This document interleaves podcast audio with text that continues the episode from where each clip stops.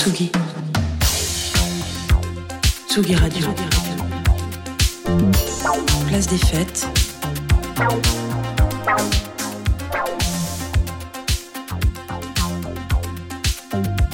Les chroniques de Tsugi Radio.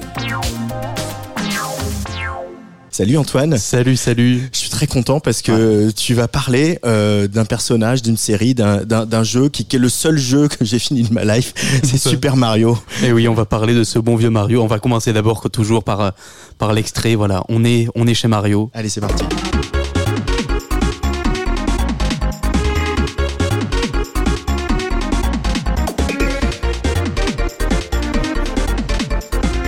Alors, je suis censé dire quoi, euh, Antoine? Ouais, ouais, où est-ce qu'on est? Ben ouais, voilà. on- Bah, euh, je sais pas. Est-ce qu'il y a Peach? Est-ce qu'il y a, euh, euh, je sais plus comment ils s'appellent les personnages. Ça y est, Ouais, je mais voilà, Je mais j'ai vu que Peach. Il y a Peach, il y a Bowser, il y a tout ça, mais il y a aussi beaucoup plus d'autres personnages parce que voilà, on est avec donc ce bon vieux Mario, mais on n'est pas sur n'importe quel jeu du moustachu. Il s'agit de Mario RPG, The Legend of the Seven Stars, sorti en 1996. C'est le tout premier RPG estampillé Mario. Donc voilà, il s'agit plus de traverser les niveaux comme dans les Super Mario classiques, mais de progresser cette fois-ci dans une véritable histoire avec toute une équipe de héros. Et donc pour réaliser cette aventure, Nintendo est allé chercher de l'aide, pas chez n'importe qui, hein. le jeu est réalisé par Squaresoft, ni plus ni moins, le studio responsable des Final Fantasy. Et euh, voilà, là, Squaresoft c'est euh, c'est en plein âge d'or, on est pile poil entre Final Fantasy 6 et 7, parmi les plus célébrés de la série, on est juste après Chrono Trigger, mon jeu de coup de cœur, enfin voilà, le studio est inarrêtable, et quand on regarde les crédits musicaux, ça donne un peu le tournis, sont cités Koji Kondo, le plus grand pionnier de la musique de jeux vidéo, créateur des thèmes de Mario et Zelda. On a aussi Nobuo Uematsu, la légende des légendes pour son travail sur les dix premiers Final Fantasy et encore un peu après et plein d'autres belles choses. Et enfin, l'excellente Yoko Shimomura, voilà, qui vient compléter cette espèce de sainte trinité de la musique de jeux vidéo. On lui doit ben, récemment Final Fantasy XV, elle a repris le flambeau, ou la musique des Kingdom Hearts. Ça, c'est une, une autre rencontre étonnante entre Squaresoft toujours et Disney. C'est une autre histoire. Alors ça fait beaucoup d'infos, mais en résumé, c'est la grande classe. Enfin ça, c'est selon Wikipédia, parce que en réalité, ben c'est bien Yoko Shimomura qui a fait la totalité de cette bande son toute seule. Et donc ces deux illustres aînés ne sont cités que parce que la compositrice, ben elle s'est amusée à réarranger certains des thèmes. Et ben pour Mario, c'est logique après tout, c'est son jeu. Et quand on pense Mario, ben on pense à cette mélodie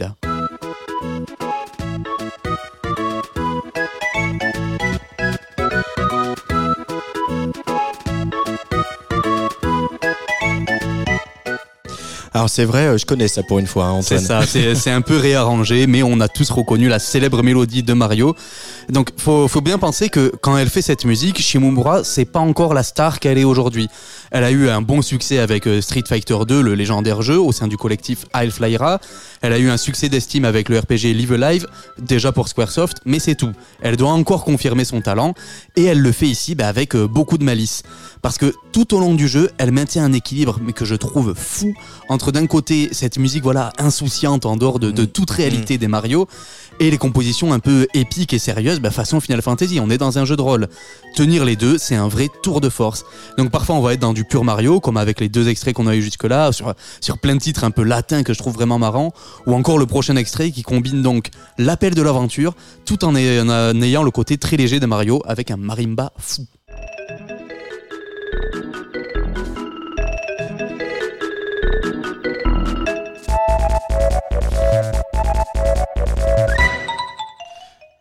Voilà, mais ça déjà c'est des choses que je trouve géniales. Donc euh, on est sur la Super NES. Hein. Quand je dis marimba, c'est avec les sonorités, c'est la, puce sonore de la Super NES en 1996. hein. Mais ce que je préfère, c'est qu'on est à la limite de la parodie de la musique de jeu de rôle. Il y a, un côté très épique, mais toujours contrebalancé par un élément qui va rappeler ben, qu'on est dans un pur univers de jeu. Mon préféré du genre, c'est ce thème d'une forêt labyrinthique. On a une mélodie médiévale qui fonctionne super bien en tant que telle, mais avec une basse un côté ben, un poil groovy dans la rythmique nous ramène dans le côté purement ludique de Mario.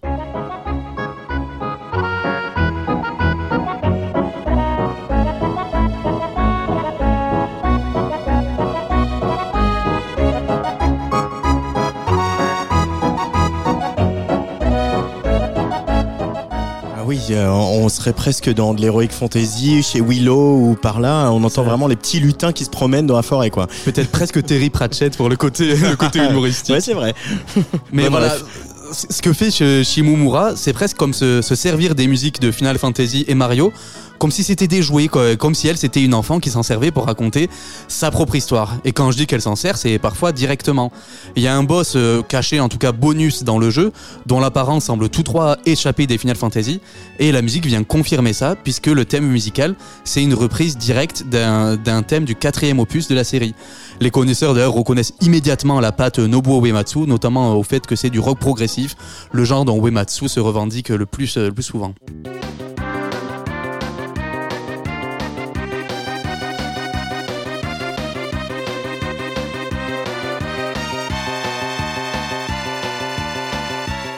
Voilà, là, Shimomura ne se cache pas quand elle reprend ce thème, c'est Uematsu euh, directement, euh, directement reconnaissable. Mais là où ça devient génial, c'est quand elle reprend le son le plus emblématique des Final Fantasy, la fanfare de victoire. Voilà, ça c'est euh, c'est dire à un fan de jeux vidéo que ce qu'on vient d'entendre, c'est un thème dans Mario. C'est un mind blown vraiment. C'est moi, ça me fait, ça me rend fou. Il y a même le jingle de la série Zelda. C'est parce que dans le jeu, on trouve le héros de la série Link qui est endormi comme dans beaucoup de jeux Zelda. Ça, me rend fou de me dire que ça c'est dans, Mario. Parce que cette musique c'est plus qu'une musique de jeu, c'est déjà un jeu. Shimomura vient détourner tous les codes des musiques des, jeux vidéo japonais, tout en faisant, il faut quand même le souligner, parce que j'ai pas trop insisté là-dessus, une bande son qui marche en tant que telle premier degré. Il y a de très très bonnes mélodies tout au long de la bande son.